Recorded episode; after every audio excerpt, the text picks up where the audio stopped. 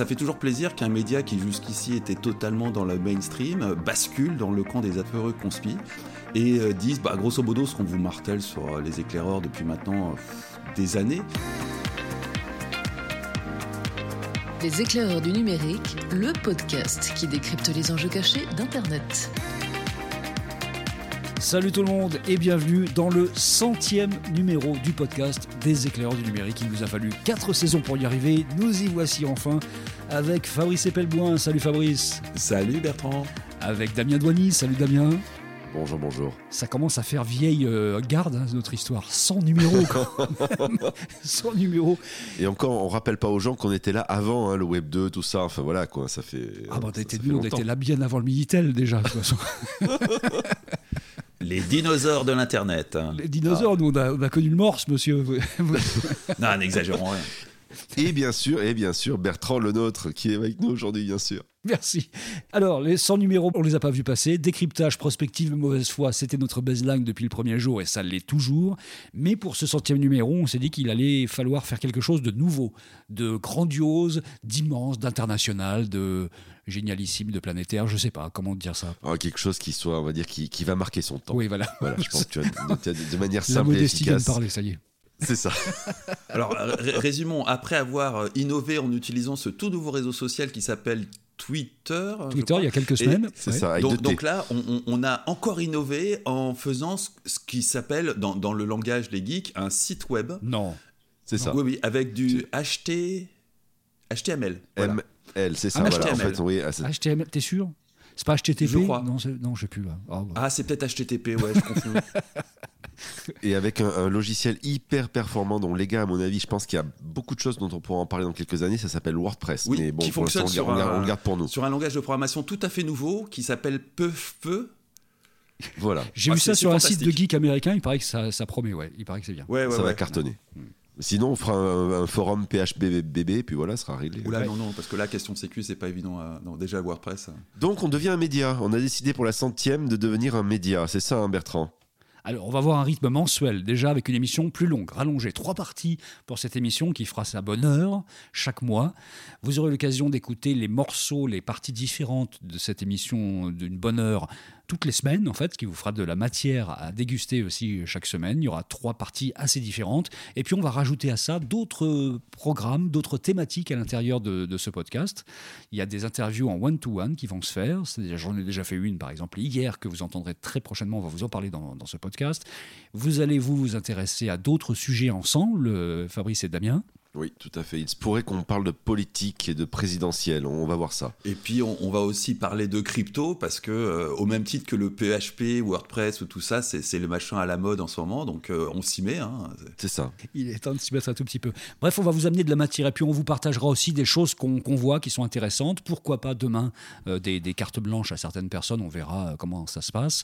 Et puis, on, on vous fera partager. On vous partagera aussi euh, nos passages dans différents autres univers. Hein. On peut se retrouver à animer une conférence, à participer à une conférence, à être sur un plateau télé, à être invité en radio, à faire plein de choses qui peuvent être intéressantes dans le cadre de nos activités professionnelles respectives. Et ça, bah, de temps en temps, ça peut valoir le coup qu'on vous le partage aussi parce qu'il y a des choses intéressantes qui peuvent se dire, notamment avec Fabrice qui a euh, sa brosse à dents, je crois, dans les chaînes de télé aujourd'hui maintenant. Oui, à force, oui, forcément. J'ai un rond de serviette chez BFM, chez un peu partout pour cette euh, nouvelle formule, donc euh, bah, vous allez devenir aussi plus interactif dans votre façon d'agir, hein, c'est ce qu'on espère en tout cas, puisqu'on met tous les réseaux sociaux les plus modernes à votre disposition pour que vous puissiez interagir avec nous, nous expliquer euh, ce que vous avez pensé des podcasts, nous proposer pourquoi pas des idées, des sujets, des invités. Bref, on va essayer de faire quelque chose de plus média interactif, on va le dire comme ça, pour ce centième numéro. Les éclaireurs du numérique le podcast.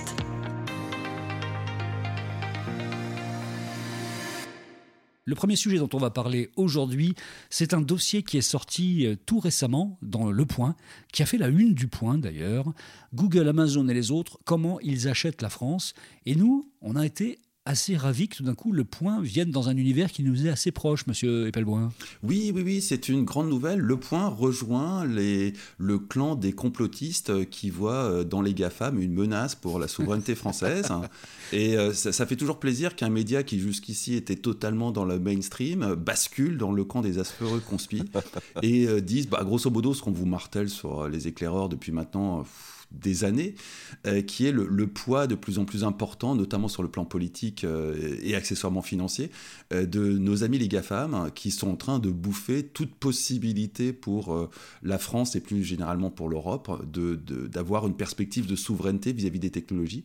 Et il faut quand même saluer cette initiative du point, parce que c'est bien documenté, il y a des jolies infographies, et, ça permet certainement à tout un tas de gens qui sont complètement en dehors de, de, de ces médias, qui sont tous sur Internet, euh, de prendre conscience de la, la, réalité du problème posé par les GAFAM en France. Il y a encore une presse qui peut se permettre de payer, se payer un article, enfin un dossier, parce qu'il y a quand même 15 pages, hein, euh, euh, écrit par Guillaume Gralet et d'autres journalistes. il faut les payer, ces gens-là, c'est leur travail. Donc allez acheter le point, l'article est vraiment très bien. Vous pouvez, je pense, le trouver aussi en, en abonnement en ligne. Le, dossier est vraiment très bien. Peut-être que ce qui serait intéressant, c'est pour ceux qui nous découvrent aujourd'hui ou ceux qui nous redécouvrent, euh, repasser en revue finalement ce qui se raconte dans, le dossier. Vous allez trouver plein de choses qu'on s'est déjà raconté déjà dans les 100 numéros euh, des éclaireurs, mais c'est hyper intéressant, comme le disait Fabrice il y a quelques instants, de voir que ce qui était un, on va dire un, signal faible ou un signal faible ou un signal fort pour les geeks, hein, mais signal faible pour, on va dire, tout un chacun, est désormais dans un journal mainstream, et donc c'est bien la preuve qu'il y a quelque chose qui se passe. Ça, ressemblerait presque à un dossier spécial pour euh, les 100 euh, numéros des, éclaireurs du numérique. Tout ce qu'on vous dit depuis euh, X temps est, vraiment là-dedans, à commencer par le cloud. En fait, il y a vraiment tout un dossier qui commence par le, cloud, et c'est vraiment là que ça se joue. C'est sur le transfert des données, c'est tout bête, mais c'est là que se joue vraiment le, le, futur de notre indépendance, entre guillemets, ou pas, de notre souveraineté numérique. C'est vrai que ce mot souveraineté, il est un petit peu malheureusement détourné, galvaudé, mais c'est un peu ça dont il s'agit quand même. Et euh, c'est pas mal fait. Il y a des interviews de Tariq Krim, de Yann Lechel, de Scaleway, il y a des gens comme ça qui, disent des choses vraiment intéressantes. Alors, ce qu'il faut voir sur le, cloud, c'est que euh, ce qui est remis, enfin, ce qui est rappelé dans, là-dedans, c'est que aujourd'hui, il y a deux grands acteurs, enfin trois. Il y a Microsoft avec Azure, bien sûr. Il y a Google et, euh, et AWS. Donc, euh, Amazon qui propose son, service de cloud, qui d'ailleurs à l'origine était conçu pour eux, et puis finalement qui l'ont proposé à plein d'autres gens. Il faut reconnaître que c'est bien foutu. Euh, leur, système est, bien fait. Euh, alors, ce qu'on voit dans l'article qui est intéressant, c'est le fait de rappeler que, par exemple, AWS arrose les startups de, euh, de vouchers, de coupons gratuits euh, pour pouvoir utiliser gratuitement pour X milliers de dollars bah, AWS, en gros pour tester. Vous savez, c'est ce qu'on appelle la stratégie du dealer, ou comme le disait le député Philippe Latombe, qui est très en pointe là-dessus, c'est la première piqûre. C'est-à-dire, en clair, on te donne la première dose et on te dit, vas-y, t'as pas beaucoup d'argent, donc on te file un, coupon pour pouvoir essayer et déjà mettre en ligne ton, service. Et il n'y a, pas que sur les startups, hein, c'est également sur les grosses entreprises que la première dose est euh, subventionnée. Hein, ça c'est vraiment une stratégie générique de leur, euh, approche commerciale. Et surtout sans TVA. Enfin, tout ça, c'est des, bons cadeaux, hein, c'est l'équivalent des bons cadeaux, quoi. Euh, et tout ça, ça passe au travers de tout ce qui est fiscalité, TVA ou autre. Euh, on vous fait un cadeau, vous l'utilisez. Et c'est vrai que quand vous êtes une start-up et que vous n'avez pas beaucoup d'argent, euh, je parle pas des grands groupes là, mais vraiment les, les start-up, eh bien, vous vous dites, bah, c'est cool, on va essayer un service qui fonctionne bien, qui est, parce qu'il faut le reconnaître, hein, qui fonctionne bien. et donc, logiquement, ça vous permet de rafler une grosse mise ou tout au moins de d'attraper, on va dire, énormément de gens qui vont vous rester fidèles par la suite. Le problème des grands groupes, il est autre, euh, c'est qu'aujourd'hui, il y a ce qu'on appelle la, jurisprudence du DSI, euh, vous savez, ou le, principe du, du parasol, c'est-à-dire en gros, euh, pour pas avoir d'emmerde, vous prenez du Microsoft, de l'IBM ou, ou de, aujourd'hui de l'Amazon, et au moins vous êtes tranquille, peinard. Si jamais on vient vous embêter, on vous dirait, ah ben non, j'ai pris les meilleurs du marché, donc a priori, je suis tranquille. Et, ça, j'en je, parlais l'autre jour encore avec, avec une personne qui travaille chez Gaia X et qui me disait ça existe toujours dans les boîtes, euh, dans les, dans, les boîtes françaises. C'est juste hallucinant. Ah oui, c'est toujours très présent dans les boîtes françaises. Et puis de l'autre côté, au niveau du COMEX, il y a une autre forme de verrou qui est que ces gens travaillent pour l'essentiel pour leur prochain bilan annuel. Et donc, ils, n'ont aucune perspective à long terme, ce qui fait que s'enfermer dans un système Amazon, même si fondamentalement, ils ont des gens qui leur expliquent que bon, les, licences des clouds euh, à terme vont exploser et que l'essentiel de leurs profits seront aspirés par euh, ces providers de cloud, eh ben, dans l'immédiat, ça donne quelque chose d'efficace, donc ils s'en foutent et ils ne voient pas plus loin que le bout de leur nez, malheureusement. Il y a aussi dans ce dossier, il chuchote à l'oreille des politiques, avec tout un sujet sur le lobbying, notamment à Bruxelles, qui est vraiment euh, intéressant. Il y a pas mal de choses qui se disent sur la, force hallucinante des GAFAM dans le poids du lobbying à Bruxelles. C'est incroyable. Oui, il y a ce chiffre absolument génial, euh, parce que ça nous permet de, se raccrocher à un autre grand problème, probablement infiniment plus grave, hein, qui est l'écologie et le réchauffement climatique. C'est que nos amis les GAFAM dépensent plus que les pétroliers pour faire du lobbying à Bruxelles. Et quand on voit l'état de la planète et euh, le résultat de la dernière COP, euh, je ne sais plus combien, On, peut imaginer l'ampleur du mm. problème. Donc on, est face à à peu près la même puissance de lobbying qu'ont eu pendant des décennies les pétroliers et qui a donné l'état cataclysmique de la planète aujourd'hui. Ça donne quand même une idée quand vous pensez que, comme tu disais Bertrand, c'est euh, ils ont plus de lobby, ils dépensent plus d'argent que les pétroliers. C'est juste hallucinant quand on y pense. Aujourd'hui, alors aujourd'hui, on a au niveau de l'Europe, euh, des gens qui essayent de prendre le, sujet en main, honnêtement, euh, Thierry Breton ou la commissaire européenne, dont le nom m'échappe tout de suite, euh, essayent véritablement de se battre contre les, acteurs, ou tout au moins essayer d'imposer des choses. Alors ça passe par la logique européenne, hein, en premier lieu la réglementation, donc le RGPD bien sûr. Mais bon, euh, quand vous n'avez pas de champion, euh, euh, forcément de gros champions à, arriver à, aligner face à, aux, grands, champions, les, les, tanks de, de, des GAFAM, bah, il faut arriver à déjà essayer de, à se créer une sorte de ligne Maginot. Est-ce que derrière, ça va permettre à des acteurs européens d'émerger? Ça, c'est la vraie question. Et quand on voit le lobby, bien sûr, on imagine que tout l'objectif de, des GAFAM est de faire en sorte qu'il n'y ait pas l'émergence d'acteurs trop dominants pour faire en sorte d'arriver à, on va dire, à, à les contrer. Euh, ce qu'on constate, juste pour revenir sur le cloud il y a quelques instants aussi, c'est que c'est le glissement sémantique, hein, on en avait déjà parlé ici aussi, mais euh, le glissement sémantique entre euh, le cloud souverain qui est, devenu, est devenu cloud de confiance, euh, donc le cloud souverain qui fait penser à quelque chose de 100% français ou 100% européen et qui devient cloud de confiance, autrement dit, on utilise des solutions américaines de type Google, Amazon ou, Microsoft, mais en fait on, on, vous garantit hein, que les données ne seront pas sous le Cloud Act américain et qu'elles ne partiront pas aux États-Unis ça rappelle furieusement quand même, vous savez, ce que dit très souvent Mark Zuckerberg en disant ayez confiance, tout va bien se passer, croyez-moi, et on se fait toujours arnaquer quelque part. Maintenant, il faut reconnaître un truc, c'est que si ces acteurs existent, ils ont des solutions qui fonctionnent et qui sont bonnes. il faut quand même bien le reconnaître. Le problème, c'est que on a l'impression que les acteurs européens et français ne se donnent pas les moyens de faire en sorte de se battre, alors qu'on a des champions qui peuvent arriver à faire la lutte. Dans ce dossier, il y a un petit encadré, ce qu'en disent les prétendants à l'Élysée, qui est assez intéressant, assez euh, vraiment euh, marquant, parce qu'on voit le niveau de connaissance de certains candidats, qui est proche du zéro absolu. On a Eric Ciotti, par exemple, qui dit, bon, pour résoudre tout ça, moi je propose la mise en place d'un plan quinquennal, mais allons-y, un plan quinquennal, avec une fiscalité et des charges réduites pour les entreprises. C'est affolant. C'est vrai que le, niveau d'incurie de, de nos élus et des dirigeants se reflète très très bien dans ce petit encadré. Euh, malheureusement, bah, ça, fait quand même des années que bah, Damien et moi, typiquement, on rencontre ces gens-là pour essayer de leur expliquer les choses. Et de plus en plus, j'ai l'impression de pisser dans un violon. Quoi. Ça, c'est affolant. Marine Le Pen nous dit non, mais c'est pas les Américains qui sont vraiment le danger. Elle le balance la balle du côté des Chinois, TikTok, les Chinois, donc c'est assez pratique. Ça permet de pas lutter contre les GAFAM. Arnaud Montebourg, fidèle à lui-même, est assez juste parce que lui, il a compris le problème et c'est un des rares depuis assez longtemps. Anne Hidalgo plane dans les hautes sphères. Euh, en parlant pour ne rien dire sur le sujet. Oh bah, Hidalgo, Hidalgo c'est le Parti Socialiste, donc c'est clair qu'ils ne vont pas gueuler contre les GAFAM. Ça a été les premiers atteints par euh, le lobbying. Valérie Pécresse dit qu'il faudrait qu'en fait les opérateurs publics, les collectivités locales soient obligés d'acheter 50% de leurs logiciels avec des fournisseurs européens. Pourquoi pas? Ça, pour le coup, c'est pas idiot. Non, c'est pas idiot c'est pas idiot. Et puis notre ami Z, euh, alors lui, il veut une certification par l'ANSI des téléphones sécurisés pour l'ensemble des hauts cadres de l'administration et du gouvernement. C'est le mec, il est totalement hors sujet de chez hors sujet en fait là. Mais il est hors sujet puisqu'en plus c'est la plupart du temps c'est le cas en plus. Oui. Donc euh, c'est déjà en place depuis, euh, ça doit faire bien une dizaine d'années que ah l'ANSI certifie les les Théo machin de Thales.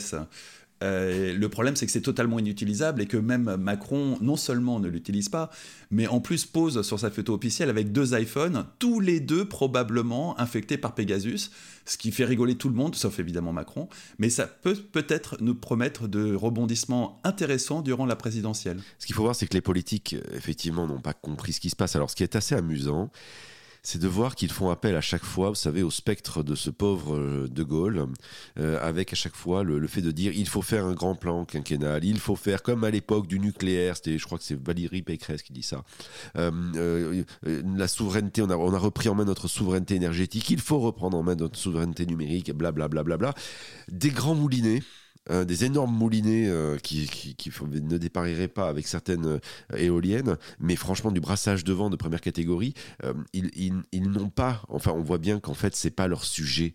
Et surtout, je, pense qu'ils se disent, et c'est ça qui est intéressant avec le, rapport, le, dossier du point, ils se disent que ça ne doit pas intéresser les électeurs. Donc, le fait que le point fasse un, dossier de 15 pages, peut-être va commencer à leur montrer que, alors oui, effectivement, c'est pas le Parisien, mais euh, ça, ou c'est pas Ouest France, mais ça commence à véritablement intéresser un peu tout le monde. Et c'est ça qui est intéressant. Je voulais juste revenir, en parlant de politique, sur les lobbies. Parce qu'il y a aussi ça, hein. euh, je pense qu'on les nourrit, nos pauvres politiques, de beaucoup de choses. Euh, dans ce dossier, on donne les chiffres des lobbies de, combien ils investissent. Tu disais tout à l'heure plus que les, les, pétroliers. Effectivement, en premier lieu, c'est du Google, du Microsoft et du Facebook on va dire c'est le top 3. Ce qui est très amusant, c'est de voir que Apple et Amazon ne sont que dans les, le fond du classement. Euh, parce que finalement, leur business model n'est pas le même. Euh, Amazon, finalement, est un e-commerçant. Apple, lui, est un vendeur de hardware. Euh, ce qui va véritablement essayer d'influer sur les politiques, c'est avant tout des sociétés qui ont soit la nécessité de vendre des prestations, comme Google ou Microsoft, ou d'influer sur certaines, on va dire, politiques, notamment essayer de ne pas se faire démanteler comme, comme Facebook. Et fait très amusant, donc il faut se rappeler, par exemple, c'est que le patron de Facebook en France, tout comme d'ailleurs le, patron euh, très amusant de, TikTok, euh, ce sont des anciens politiques. Euh, donc, ce sont des anciens politiques qui sont eux-mêmes très souvent ont, flirté, on va dire, ou se sont baladés avec bah, avec certains politiques. En, France, Laurent Laurent Soli chez Facebook est un ancien de l'écurie Sarkozy, et ce sont des gens qui connaissent très très bien le monde politique. Et il n'y a pas de hasard si les, certains GAFAM les ont choisis et les ont mis à leur tête. Ah oui, c'est totalement endémique. Rappelons que euh, on a un, ancien premier ministre qui aujourd'hui travaille pour Huawei. C'est, on en est là. Euh, pas qu'un seul. Hein. Pas qu'un seul. Ils sont nombreux, les hommes politiques, à bosser pour Huawei ou en tout cas être au conseil d'administration de Huawei en France. Ils sont très nombreux. Euh, rappelons que dans le top 5 hein, des lobbies à Bruxelles aujourd'hui, on trouve sur les, plus, les 5 plus gros lobbies trois GAFAM. On trouve Google, Microsoft et Facebook. Et euh, le premier pétrolier Shell n'est qu'en troisième position. Et en cinquième position, on trouve l'industrie pharmaceutique. Donc c'est étonnant à quel point les GAFAM trustent complètement la, j'allais dire la corruption, mais le terme politiquement correct, c'est le lobbying en, matière de, lobbying européen. C'est fascinant. Donc dans ce dossier, il y a aussi euh, quelques pages sur le rouleau compresseur Amazon, c'est assez intéressant. Il y a donc euh, des choses sur le lobbying, il y a des choses sur le pantouflage un tout petit peu. Ce qu'on pourrait regretter, mais apparemment, bah, c'est pas toujours évident de le faire, et c'est bien que déjà ce dossier existe, c'est qu'évidemment, on parle pas tellement de, des compromissions, on va le dire comme ça, qui peuvent exister au niveau de, des cercles du pouvoir avec certains grands groupes. On ne va pas revenir une fois de plus dessus, on l'a fait 50 fois dans ce podcast, mais enfin, il manquait cette partie-là dans le dossier quand même. Alors, il, manque, elle est légèrement abordée à travers la haute fonction publique, où effectivement, il y a quand même euh, pointé du doigt euh, ce concept de revolving door qui, vient de la banque et qui maintenant est généralisé chez les GAFAM, où on a des, hauts fonctionnaires français qui se retrouvent à des postes euh, extrêmement bien payés chez les GAFAM, alors que quelques mois auparavant, ils étaient à des postes décisionnaires sur des problématiques liées aux GAFAM. Ça, c'est borderline légal d'ailleurs. Moi, j'ai vu passer sur Twitter des gens qui se demandaient quand est-ce que Cédrico irait chez Microsoft s'il si, n'est pas reconduit comme ministre bah, Ça dépend. Est-ce que Macron va être élu ou pas hein? Ça va dépendre de ça essentiellement. Euh, mais c'est vrai que l'exécutif est complètement épargné. Et, c'est la limite de l'exercice, hein, ça reste le point quand même. Euh, mais euh, la haute fonction publique n'est pas épargnée, ce qui est déjà un, point remarquable à souligner. C'était courageux de la part du point d'aller jusque-là dans la dénonciation de la corruption en France. On, espère que d'autres pousseront le bouchon un peu plus loin et s'attaqueront bah, typiquement aux problématiques qu'on trouve au cœur de l'exécutif français. Donc on vous renvoie vers ce dossier-là, qui est vraiment un dossier qu'on salue. On voulait le faire euh, parce que c'est pas si courant que ça d'avoir un dossier qui soit euh, truffé d'informations intéressantes. C'est un beau travail et il y a plein de chiffres qu'on n'avait pas et qu'on est content de, retrouver, des belles infographies, tu le disais. Vraiment un, joli boulot. Donc on salue les gens du point qui ont fait ce, boulot-là et notamment euh, Guillaume Gralet qui a, travaillé sur ce, sur ce dossier-là. Et Emmanuel Beretta Non, il est super. Franchement, c'est un très beau travail de la part de Guillaume Gralet, des journalistes qui ont travaillé avec lui. Et vous pouvez le retrouver dans un point tout récent en fait. Hein. Donc c'était à la une comment ils achètent la France, Amazon, Google et les autres. Alors dernier point quand même intéressant, c'est euh, il y a toute une partie sur Amazon, tu le disais Bertrand, qui euh, a une approche très différente des choses, euh, même si, bien sûr, ils font du lobbying, mais beaucoup moins fort que Google, Microsoft ou, Facebook. C'est que finalement, ils attaquent différemment. Amazon, lui, va attaquer par ce qui, quelque part, et ce qui peut être aussi un autre souci pour nous, en France, euh, qui il attaque par le e-commerce, bien sûr. Euh, pourquoi je dis que c'est un problème pour nous? Parce qu'en France, on a la chance quand même d'avoir des grands groupes de distribution. Carrefour, pendant très longtemps, a été le numéro 2 mondial derrière Walmart. Donc, très clairement, euh, aujourd'hui, par le biais du fait que Amazon emploie notamment beaucoup de gens qui sont peu diplômés dans dans ces entrepôts, c'est un chantage futur à l'emploi que l'on pourrait voir se développer qui est lui-même une sorte de lobbying quelque part.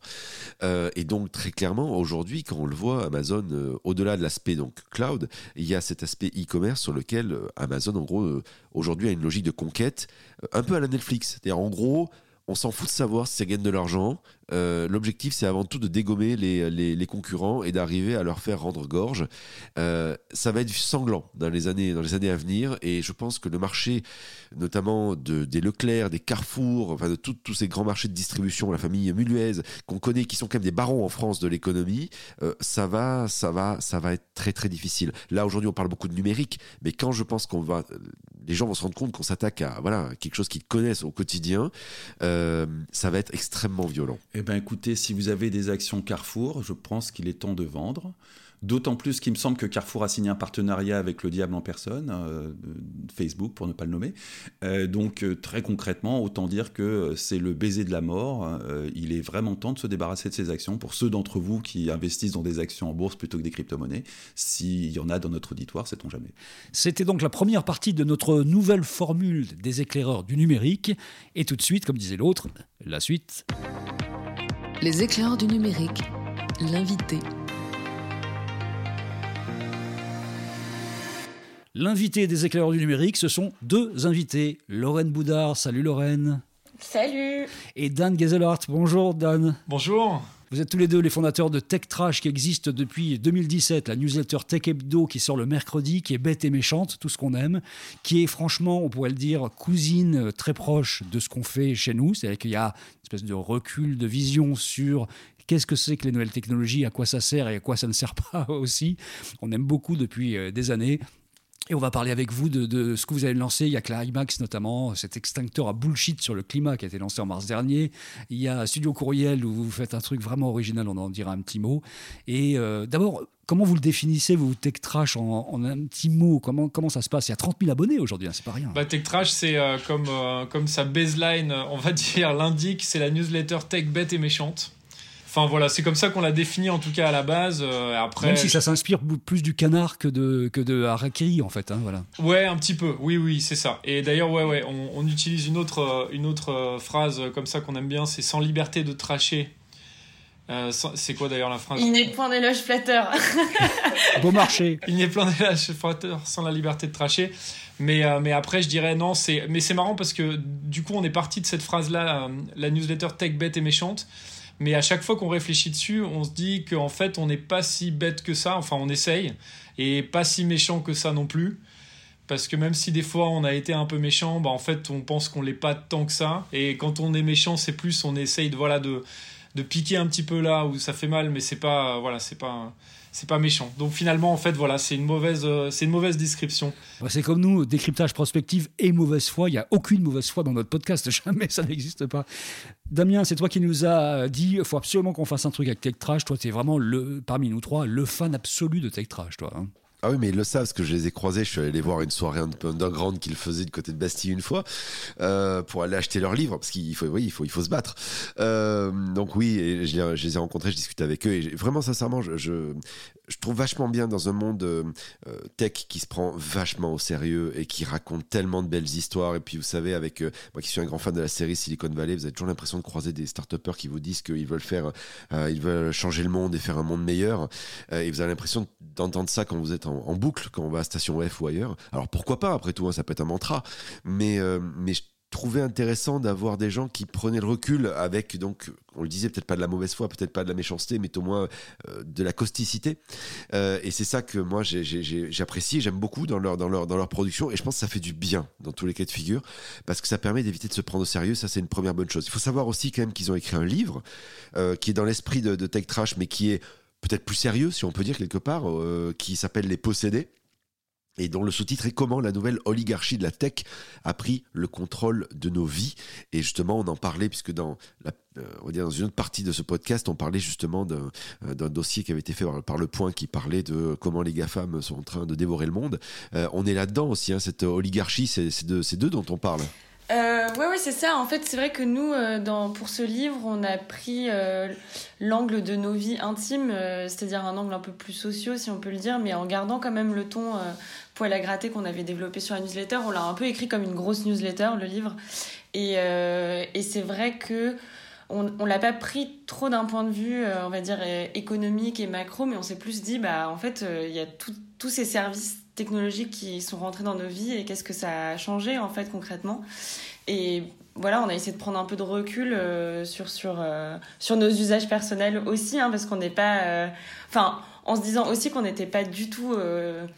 Euh, parfait et que nous aussi on utilisait parfois Uber, que nous aussi parfois euh, bah, on utilise Gmail et tous ces services-là alors qu'on est les premiers à tracher dessus euh, à longueur de temps, mais que en fait ces services sont tellement forts, tellement puissants qu'on ne peut plus passer à côté quoi. Et donc ça partait de, de, là le livre et c'est vrai que c'est marrant parce qu'on l'a au début on avait un peu peur du format parce qu'un livre c'est tout de suite hyper oppressant et, et intimidant et au final on l'a écrit un peu comme comme on écrit une newsletter. Fabrice Écoute, moi je suis toujours scotché sur votre extraordinaire site web que j'ai sous les yeux. Donc je, je rappelle l'URL crrl.xyz. Et, et, là vous avez fait une innovation mais alors fantastique, c'est que vous avez utilisé Google Sheet comme éditeur de site web. Il fallait y penser et ça le fait ça le fait complètement. C'est absolument génial. Ça a à la fois le côté totalement low tech et le côté des gens qui maîtrisent complètement les codes et qui les détournent et qui jouent avec. C'est euh, juste fantastique. C'est le, le, plus beau site web que j'ai vu depuis très très très longtemps. Comme quoi, c'est pas la peine de s'emmerder avec du HTML5. Ah, ça fait plaisir. C'est le site de Studio Courriel que vous avez lancé au début de l'année 2021. En fait, vous êtes dit, on sait faire des newsletters, on sait les écrire avec un langage décalé, on sait les, les diffuser, et les entreprises en général font des newsletters que personne ne lit tellement elles sont chiantes. Donc, on pourrait leur dire, on va vous décaler un peu votre discours dans le bon sens pour que ça soit lisible par les, par les gens, tout simplement. Et, et puis, c'est vrai qu'objectivement, ce discours de on va changer le monde, on est gentil, tout ça, euh, par les temps qui courent, avec les déboires de, de Facebook, entre autres, plus personne ne croit à ce bullshit. Donc il, va falloir passer un grand coup de karcher là-dessus et c'est très bienvenu de d'utiliser, vraiment, euh, utiliser Google Sheet pour faire ça, c'est fantastique. je ne sais pas lequel d'entre vous a eu cette idée, mais c'est génial. On peut, le dire, c'est euh, Lorraine qui a eu cette idée, euh, cette idée incroyable. Mais euh, pour le coup, juste pour compléter ce que tu disais, Bertrand, c'est que en fait, l'idée du studio Courriel, en fait, est même pas vraiment venue de nous. C'est qu'en fait on a on a lancé donc Tech Trash et en fait au bout d'un moment donc Tech Trash a eu un peu de visibilité. Et, euh, et en fait il y, a, des gens qui commençaient à nous écrire en nous disant euh, bah en fait euh, moi ma newsletter euh, enfin voilà je trouve qu'elle est pas elle est un peu chiante j'aimerais bien la rendre un peu plus euh, sexy comment est-ce que vous vous faites? Et en fait ce type de, de message on en a vraiment reçu on en a reçu plein plein de gens qui nous contactaient en nous disant nous on sait pas que faire comment est-ce que vous faites? Et c'est à un moment, on s'est dit, bah en fait, il y a un truc à faire, il y a vraiment. Euh, et en fait, on s'est un peu basé sur les euh, studios de podcast.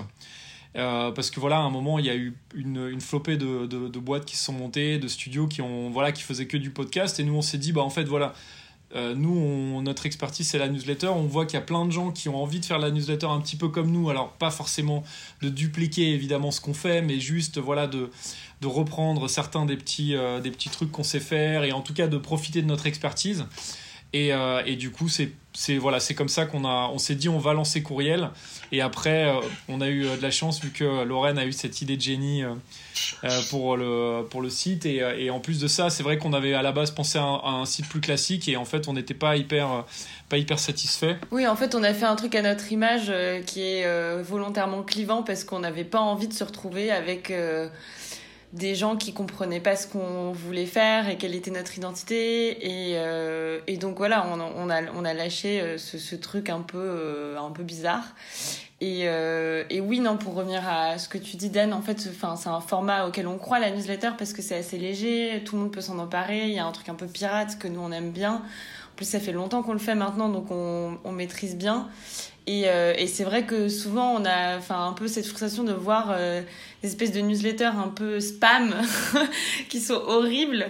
Et, euh, et c'est vrai que nous, enfin voilà, il y a, y, a, tellement de trucs qui se passent sur, sur Substack et même ailleurs où de, des gens font des newsletters sur un peu tout et n'importe quoi, sur plein de niches et tout, et qu'on trouve trop trop bien.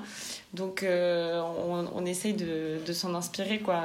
Je disais que vous avez démarré la newsletter en 2017, c'est le moment où euh, Macron arrive au pouvoir, la Startup Nation ont commencé à en parler, euh, les gars qui montaient des startups étaient tous considérés comme des héros à Station F comme partout ailleurs, y compris le fils à papa qui montait un truc où des pauvres sur des vélos la nuit et sous la pluie traversent tout Paris pour livrer de la mousse à raser. Enfin voilà, on était tous un peu énervés par ce qui était en train de se passer et cette espèce de mise sur un piédestal de n'importe quoi du moment que c'était est-ce que c'était un peu la source de, votre euh, envie de faire tech trash? Oui, ça partait vraiment de là. En fait, nous deux, on était dans le on était dans alors je vais pas dire le mot interdit l'écosystème mais on travaillait tous les deux dans, la tech en fait.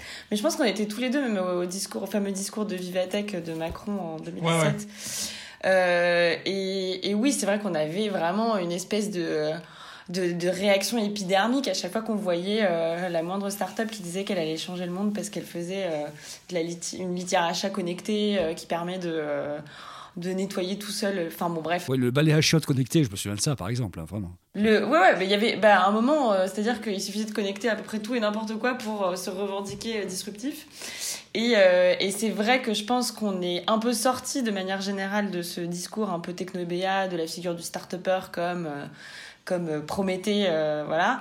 Mais euh, ceci dit, en fait, toute, fin, toutes ces startups, elles, elles perdurent et on voit bien qu'aujourd'hui, bah, il y, a, y a notamment toutes les, la, deuxième vague de startups, ou la troisième d'ailleurs peut-être, Cajou, Flink, etc., qui, qui qui déversent toute leur publicité dans, les, dans le métro, où là, c'est même plus. Euh, on, se fait, on se fait livrer euh, un plat euh, du, au, au resto par, par un livreur, mais on se fait livrer genre des glaçons, du papier toilette. Enfin. En 10 minutes par un sans-papier qui est exploité dans tous les sens. Enfin, exactement. Donc, au final, peut-être que le discours critique a gagné en ampleur, mais, mais les acteurs qui pratiquent ce genre de de, business model et euh, toutes ces startups-là, elles restent, euh, elles restent bien présentes et elles continuent d'absorber tout un tas de, de, fonds qui viennent de, de fonds d'investissement qui se posent pas exactement les mêmes questions, j'ai l'impression. Euh, Mais justement, vous qui êtes déjà, on va dire, à l'avant-garde du bullshit euh,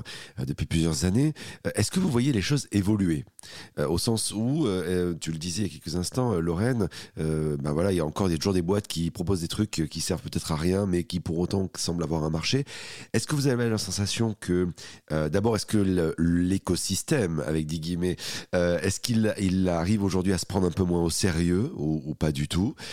Et puis surtout, est-ce que vous avez la sensation qu'il y a une accélération euh, de services qui ne servent à rien et puis on verra bien ce qui va se passer ou quand même c'est un peu en train de se structurer et on voit émerger des choses qui ont une réelle utilité bah, je pense qu'il y a quand même une vraie évolution sur le discours et, euh, et on sent quand même que plein de startups ont, enfin déjà, on peut-être, alors je sais pas, c'est peut-être un peu présomptueux de dire ça, mais on, lutte avec trash ou en tout cas, et il y a même pas pas que nous en fait. En vrai, c'est et euh, en fait tout le discours a quand même un peu évolué ces dernières années. Et aujourd'hui en fait il y a plein de startups qui savent que bah, le côté Startup Nation et tout ça, c'est un peu ridicule et qu'il faut pas non plus trop exagérer là-dedans et que il faut, il faut justement voilà, être quand on est employeur, il faut avoir, enfin voilà, il faut être bienveillant avec ses employés, il faut faire attention, il faut regarder les, externalités négatives qu'on a en tant que boîte, et du coup, je pense que qu'il n'y a pas forcément une accélération. Après, il y a toujours, euh, il y a toujours de la matière, euh, en effet, pour, euh, pour nous en tant que tech trash.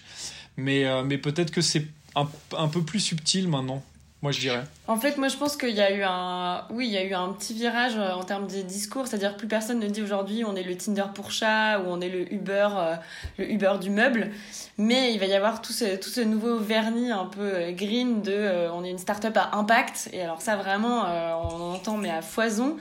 Et pour un peu tout et n'importe quoi, c'est-à-dire que tout le monde va se se, se rebrander euh, Tech for Good, ce fameux, euh, ce fameux nouveau terme qui, euh, qui pullule un peu partout, et parfois avec bah, sans aucune forme de, d'argumentaire. Donc, donc c'est vrai qu'on voit bien que la Startup Nation essaie de se réinventer avec ce nouveau discours de mais finalement on fait ça pour le bien, on fait pas ça pour être disruptif, on, on, fait ça pour sauver le monde, mais vraiment de manière concrète. C'est pour ça que vous avez monté Climax, notamment euh, en mars bah, dernier. Entre autres, ouais. Parce que là, avec la COP26, vous avez eu une matière fabuleuse là, sur le bullshit climatique. Pour le coup, c'est euh, autrement plus, euh, plus douloureux parce que autant que. Enfin, quand on le fait à propos de start-up, finalement, on se dit, bon, il y a quelque chose de, de ridicule et de drôle. Et c'est vrai, comme quand, quand Lorraine, tu donnais l'exemple de le Uber, de je sais pas quoi. Enfin, et en fait, c'est vraiment ça. C'est Aujourd'hui, ça paraît peut-être pour les, pour les gens qui nous écoutent, ça paraît peut-être complètement absurde, mais il y a quelques années, ça existait vraiment. C'était vraiment le discours de, de, de, plein de boîtes qui se lançaient. Attends, moi j'ai vu, le, j'ai vu le Netflix du livre. Moi j'ai vu passer, là, il n'y a pas longtemps, le Netflix du livre. On te livre un livre à la maison et tu repartais le, le, le business initial de Netflix. Mais, euh, mais c'est vrai qu'il y a eu, voilà, entre, en, en, tout cas, il y a quelques années, c'était la scalabilité avant tout. Et aujourd'hui, c'est, euh, c'est voilà, le vernis green, c'est euh, le côté RSE, enfin voilà. Et, et c'est vrai que par contre, comme tu disais Bertrand, pour, le, pour, le, pour, pour notre newsletter Climax, bah, c'est ce qu'on essaye de faire aussi. Et c'est, euh, je ne sais pas si c'est euh, si le fait qu'il y ait eu euh, un décalage de discours qui nous a poussé, parce que nous, c'est un sujet qui nous passionne de toutes les façons et qui nous intéresse depuis, depuis hyper longtemps. Et c'est un sujet qu'on avait envie de traiter aussi. Et il s'avère qu'aujourd'hui, en effet, il y, a un vrai, il y a un vrai décalage du discours, bah, notamment de, de toutes les startups là-dessus. quoi. Et à, votre avis, est-ce que le Covid n'a pas en quelque sorte euh, si ce n'est tué, du moins durement altéré la Startup Nation. Parce que durant cette période, tous ces startups qui étaient censés euh, changer la vie, euh, renouveler tout en profondeur, en, dehors de Doctolib qui a continué à grignoter ce qui était un service public, les autres se sont avérés parfaitement incapables de proposer quelque chose d'utile dans une période où tout le monde avait vraiment besoin d'utilité. Et, est-ce que ça, ça n'a pas profondément altéré l'élan initial de la Startup Nation? Ben, je suis pas certaine. Alors peut-être dans les discours, mais euh, dans les faits, on voit bien qu'il y a eu des, des méga levées de fonds euh, qui ont été toutes plus énormes les unes que les autres euh, ces derniers mois.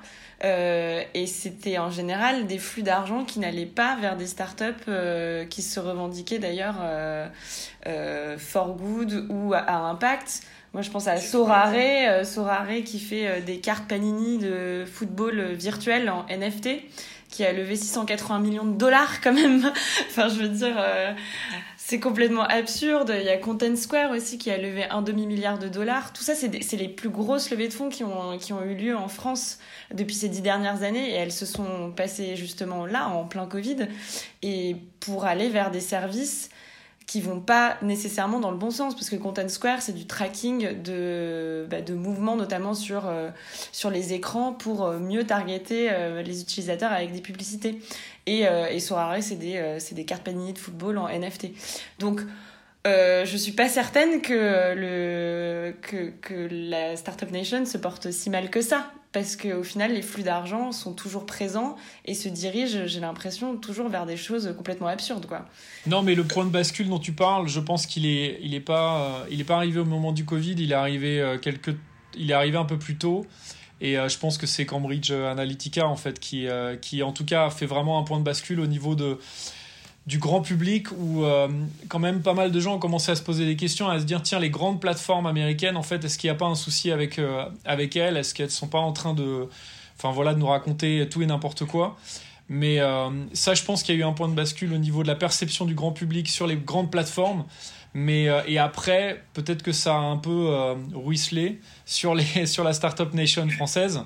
Mais, euh, mais comme, euh, comme euh, l'a si bien démontré Lorraine à l'instant, c'est vrai que même si l'image de, de, la Startup Nation est un petit peu ternie et qu'on voit ici et là des articles, même dans la presse mainstream, qui vont remettre en question voilà, justement la Startup Nation, qui vont se poser des questions là-dessus, et eh ben les levées de, les levées de, de fonds pardon, continuent. oh le lapsus, oh, il est bon celui-là. Magnifique Continue peut-être peut-être encore plus qu'avant. Donc, Moi j'ai une question à vous poser sur le. Parce qu'on parle de, de cette startup économie, et puis on parle aussi d'un nouveau truc qui a émergé, qui est la passion économie la creator économie. Euh, donc en gros, l'idée, c'est de dire, euh, plutôt, que les, plutôt que les plateformes rémunèrent des gens qui produisent des contenus et sans qui les plateformes seraient des centres commerciaux vides euh, un soir à 23h à Rony-sous-Bois, excepté excepté YouTube, qui donc rémunère par le principe des pages de pub, tous les autres aujourd'hui sont en train de dire aux gens qui écoutent, par exemple, mettez, des étoiles, mettez des trucs, etc. et euh, euh, ben, en gros, vous allez donner un peu d'argent, un type donc en gros, vous allez donner un pourboire aux gens euh, qui produisent du contenu. Ça, on le voit sur Twitter, on le voit sur Twitch, on le voit sur Facebook, etc. etc. Vous, vous avez lancé Climax euh, avec quelque part un peu ce modèle-là, puisque c'est une newsletter qui est payante, euh, à la différence de Tech Trash qui elle, est gratuite. c'est un pari qui était osé. Est-ce que pour vous aujourd'hui, considérez qu'il est réussi Est-ce que vous pensez que c'est pérenne comme modèle? Et est-ce que c'est, est-ce que justement cette créateur économie ou cette passion économie, c'est du bullshit? Est-ce que vous avez voulu tester quelque chose ou finalement vous bah tiens, ça, ça peut fonctionner euh, c'est un peu tout ça à la fois, je pense. En fait, euh, le fait est que en termes de modèle économique, on n'avait pas vraiment le choix parce que euh, la publicité c'était écarté d'office. Donc il reste pas grand chose d'autre. il reste le don ou, ou l'abonnement. Et c'est vrai qu'aujourd'hui, c'est le modèle qui nous semble le plus pérenne pour, pour continuer à faire notre travail finalement, parce qu'on y passe beaucoup de temps. Et, mais c'est vrai que dans, tout ce qui est passion économie, creators économie, etc., euh, il y a un vrai problème de base qui est que bah, les gens ne peuvent pas s'abonner à 40 milliards de choses à la fois. C'est-à-dire on ne peut pas typer euh, ce podcast, cette newsletter qu'on lit, euh, ce tweetos qu'on suit. cet Instagrammeur qui fait du contenu, enfin, c'est pas, je pense que c'est pas tenable et surtout, en fait, euh, comme d'habitude, c'est-à-dire qu'il y a deux, trois projets qui réussissent à fédérer suffisamment d'argent et qui sont visibles, mais qui cachent toute une forêt de, de créateurs de contenu qui se rémunèrent pas du tout ou très peu. Donc, euh, donc euh, oui, je pense qu'il y a ces limites à cette fameuse créateur d'économie. Ceci dit, pour le moment, nous, ça fonctionne plutôt bien parce que sur Climax, on a maintenant 1200 abonnés. Donc, euh, donc euh, c'est pas mal. Ça n'a rien à voir avec les 30 000 de Tech Trash, évidemment, parce que, euh, parce que à partir du moment où on est payant, on se coupe d'une partie de notre audience nécessairement. mais c'est ce qui fait qu'au final, on peut continuer de faire ce qu'on fait et c'est ce qui fait que bah, aujourd'hui, on arrive encore à écrire et à faire ce qu'on aime. Donc, c'est hyper fragile comme modèle et je sais pas si ça va perdurer. Mais aujourd'hui, c'est ce qui nous permet d'être le plus droit dans, droit dans nos bottes, quoi, et de, et de continuer à voir ce qu'on fait sans, sans, vendre notre âme. donc, euh, donc voilà, on a fait ce pari et on va voir si dans, si dans un an ou deux, on dira la même chose. Hein. Bon, pour terminer, on va donner l'adresse de ce meilleur site du monde selon Fabrice Epelboin, et il n'est pas le seul d'ailleurs. Est-ce que vous pouvez nous la rappeler? C'est l'adresse de Studio Courriel, en fait, lancée au début de l'année. Euh, crrl.xyz. Alors l'adresse est quand même la plus saugrenue de l'histoire du web. et puis le site, il est pas mal du tout. Bon, Tech Trash, donc tous les mercredis, il faut s'abonner à ça. Et puis donc il y a la newsletter également de Climax, vous dites Climax, on peut dire Climax aussi si on a envie. Et puis le livre Les Possédés, donc qui est sorti en 2019, qui est vraiment un travail plus fouillé en fait sur le, monde dans lequel on est. Merci beaucoup. Merci Lorraine et Aidan d'être venus nous voir. C'était vraiment un plaisir de vous rencontrer. On a l'impression d'être en famille intellectuelle. Ça fait du bien. Là. bah, merci à vous. Et merci beaucoup pour l'invitation. Merci. merci. À très bientôt. Les éclairs du numérique, le cabinet de curiosité. Et pour cette troisième partie de la nouvelle formule du podcast des éclaireurs du numérique, on ouvre donc le cabinet de curiosité. Le cabinet de curiosité, c'est quoi C'est tout simple. Chacun d'entre nous vient avec quelque chose à grignoter intellectuellement et on parle aux autres. C'est aussi simple que ça. Donc on va avoir cinq minutes chacun pour partager quelque chose qui nous a marqué dans la période récente, entre deux émissions du podcast des éclaireurs du numérique, et les autres vont pouvoir le commenter. On ne peut pas faire plus simple. On commence avec qui? On commence avec toi, Fabrice. Tiens, vas-y.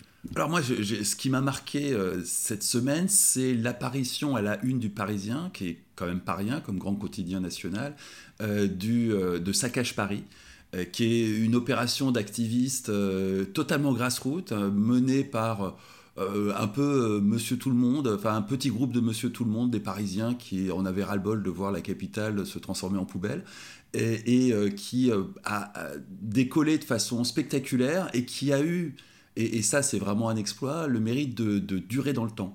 C'est vraiment régulièrement un hashtag qu'on voit apparaître une, deux fois par semaine, avec un principe qui est très ludique. Ils ont de façon réfléchie ou pas, en tout cas trouver une gamification qui est vraiment intelligente. Ça consiste tout bêtement à prendre une photo d'un truc assez crade dans Paris, à le poster sur Twitter, accompagné du hashtag Saccage Paris. Donc c'est un petit jeu que tous les Parisiens, euh, auquel tous les Parisiens peuvent s'adonner. C'est facile, ça a très bien marché, ça a duré dans le temps, et ça a commencé par être euh, contré par euh, le, le, Parti socialiste, d'abord par Anne Hidalgo évidemment, puis plus récemment par Olivier Faure et tout un tas d'autres euh, sous la thématique assez classique, non, c'est des fachos, c'est l'extrême droite, euh, ce qui euh, tenait pas la route un instant, parce que quand on voit les scores du Front National sur la ville de Paris, je crois qu'ils ont eu 8000 voix en tout et pour tout aux, élections municipales. Donc de toute façon, il n'y a pas suffisamment de troupes à Paris pour jouer à ce jeu-là au, sein du Front National. ça a été débunké, redébunké, re-redébunké. J'ai notamment participé, je crois, sur une, une, émission sur LCI pour expliquer que c'était complètement invraisemblable que ce soit l'extrême droite derrière ça.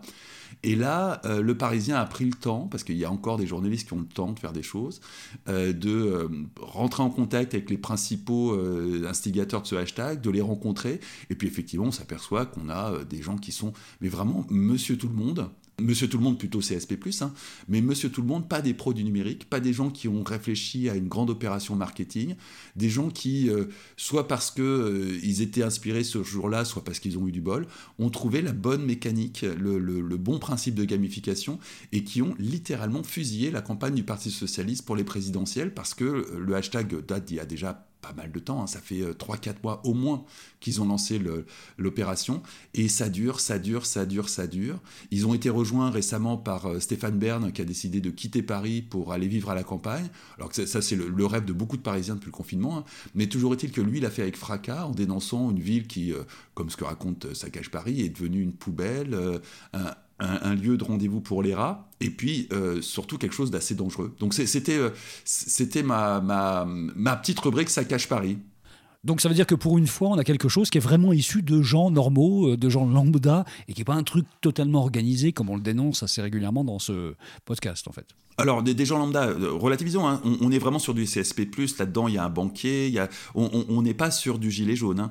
Euh, mais ça reste un phénomène totalement grassroots, organisé par un petit groupe qui se sont rencontrés à cette occasion, qui ont décidé de monter leur petite opération, et ça a marché du feu de Dieu. Donc, c'est vraiment une opération d'activisme pur, euh, totalement grassroots. Il n'y a, pas la moindre raison de soupçonner l'influence d'un parti, d'un lobby ou de quoi que ce soit. C'est juste des Parisiens énervés qui ont trouvé la bonne mécanique pour faire un buzz et qui ont trouvé surtout la bonne gamification, j'insiste sur le côté gamification de cette opération, pour le faire durer dans le temps. Et il y a de bonnes chances qu'il dure encore des mois et des mois et des mois et des mois, au point qu'aujourd'hui, visiblement, les services de la mairie de Paris utilisent euh, ce qui est remonté par le hashtag pour euh, commanditer des opérations de nettoyage, de restauration.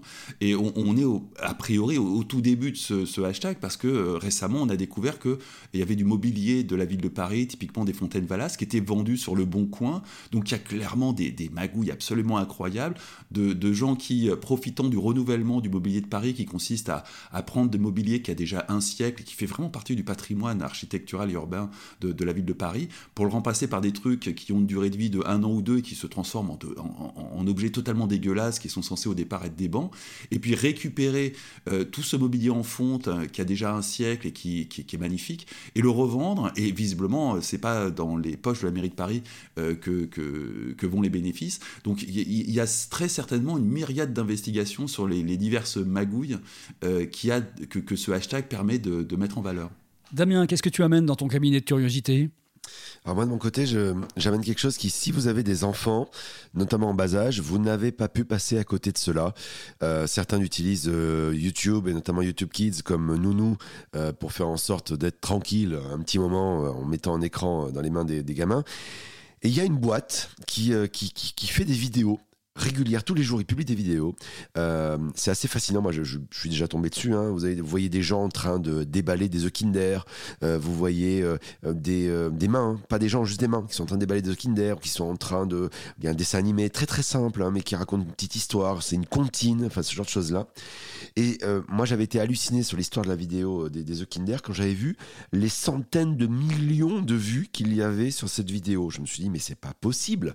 c'est juste dingue. Donc j'ai creusé un peu l'histoire et en fait je suis tombé sur un, truc un peu dingue. Euh, et il se trouve que c'est dans l'actualité récemment la boîte qui est derrière ça euh, qui s'appelle Moonbug euh, et qui en fait existe depuis maintenant 2000, 2006 de mémoire en fait, cette, euh, cette, euh, cette, euh, qui, donc ils ont une chaîne YouTube hein, depuis un petit moment de ça. et eh bien, en fait, donc depuis 2006, cette boîte s'appelle Cocomelon en fait à l'origine. et eh bien, ils ont été rachetés récemment. donc d'abord par Moonbug, qui est une boîte elle-même qui a racheté d'autres chaînes, et, ensuite ils viennent d'être rachetés par un fonds d'investissement, Blackstone, pour 3 milliards de dollars. 3 milliards de dollars. C'est ça, c'est ça, c'est de la licorne, les enfants.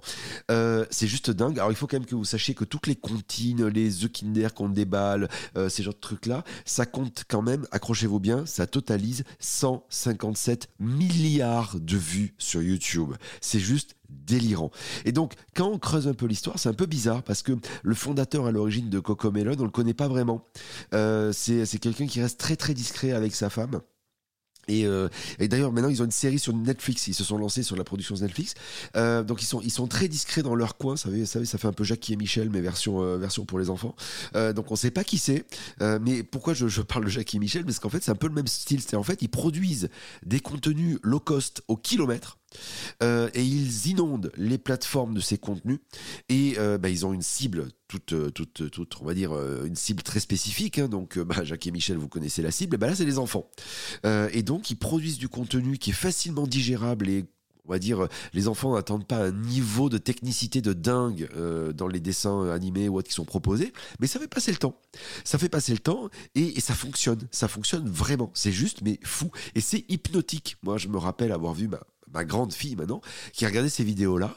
Et euh, j'ai pris la tablette, j'ai regardé, et c'était, mais voilà, je peux pas dire mieux que hypnotique. Et quand j'ai vu le nombre de, le chiffre de, de, de, vues, je me suis dit, mais c'est juste dingue, complètement dingue. Donc aujourd'hui, cette boîte, donc ils ont été rachetés une première fois. Euh, puis ils ont été maintenant rachetés donc par un fonds de pension. Et si vous dites qu'un fonds de pension américain investit là-dedans, c'est qu'a priori il y a du pognon à se faire. Et donc euh, voilà, la maison de production donc euh, Moonbird, Moonbug a été racheté par Blackstone, euh, qui est basé à New York. et aujourd'hui, il donc pour 3 milliards de dollars. Alors, il faut savoir que donc c'est des programmes qui sont émis dans 27 langues différentes.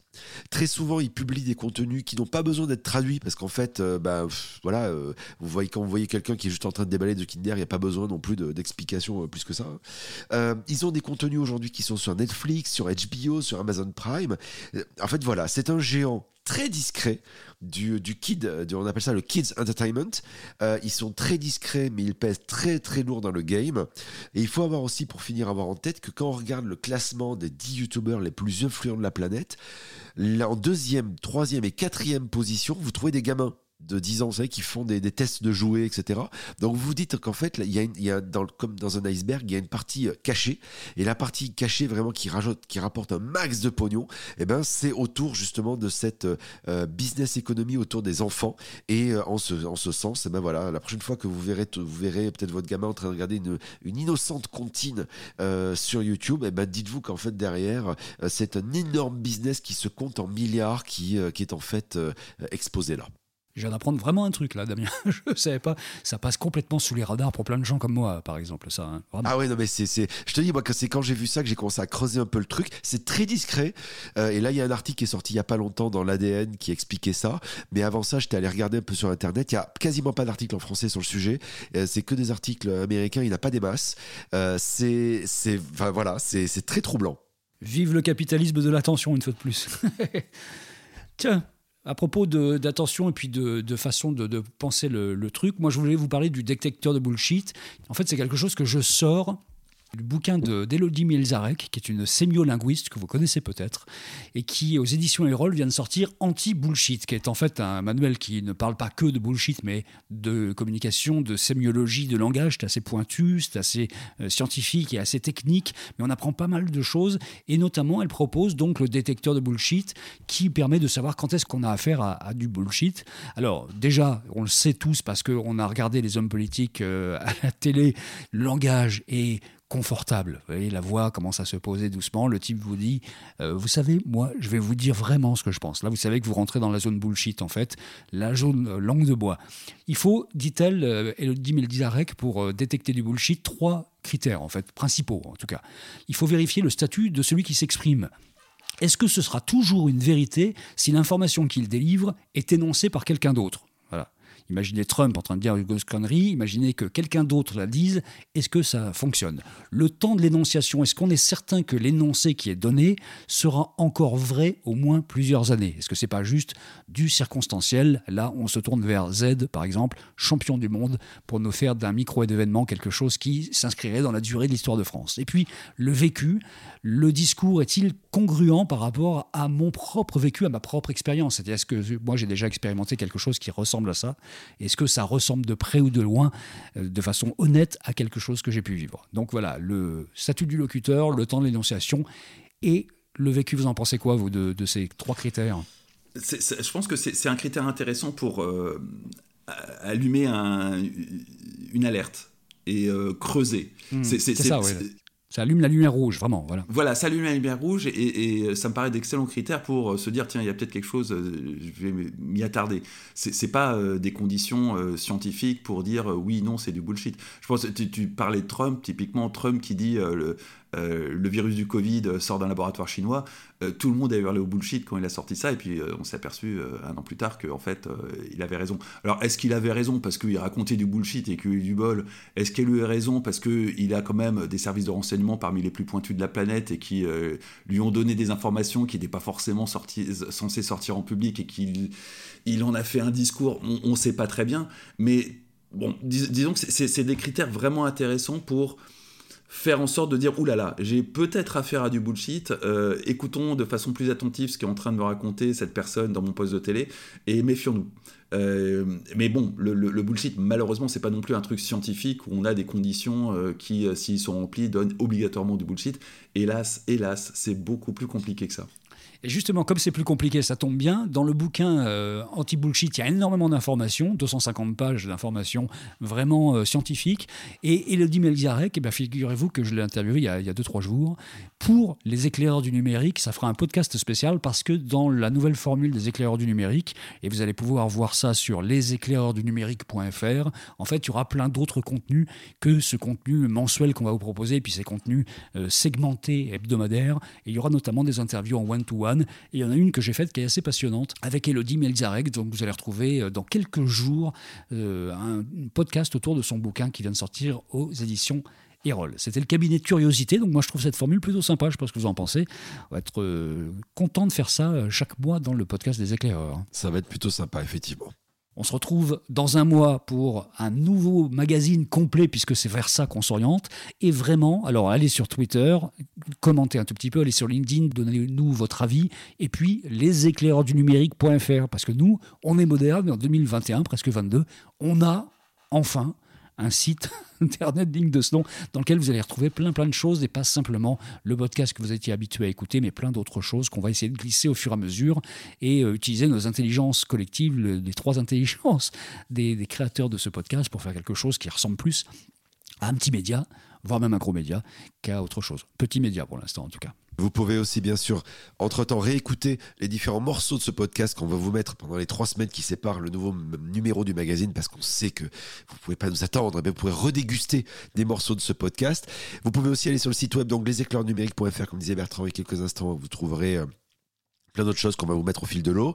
Et puis surtout aussi, merci à tous ceux qui ont voté jusqu'à présent, qui nous ont mis 5 étoiles sur euh, iTunes Podcast. Merci beaucoup, euh, puisque nous sommes quand même magnifiquement notés 4,8 sur 5 euh, aujourd'hui sur, sur, sur iTunes Podcast. Vous pouvez aussi le faire sur d'autres plateformes, mais c'est vrai que c'est la plateforme d'Apple qui, qui donne un peu le là aujourd'hui sur tout ce qui est podcast. Je dis 4,8 parce qu'on a une personne qui n'a pas été contente et qui a râlé en disant que, voilà, bref, il n'aimait pas ce que ce qu'on faisait. Bah, écoutez, ça arrive. Hein.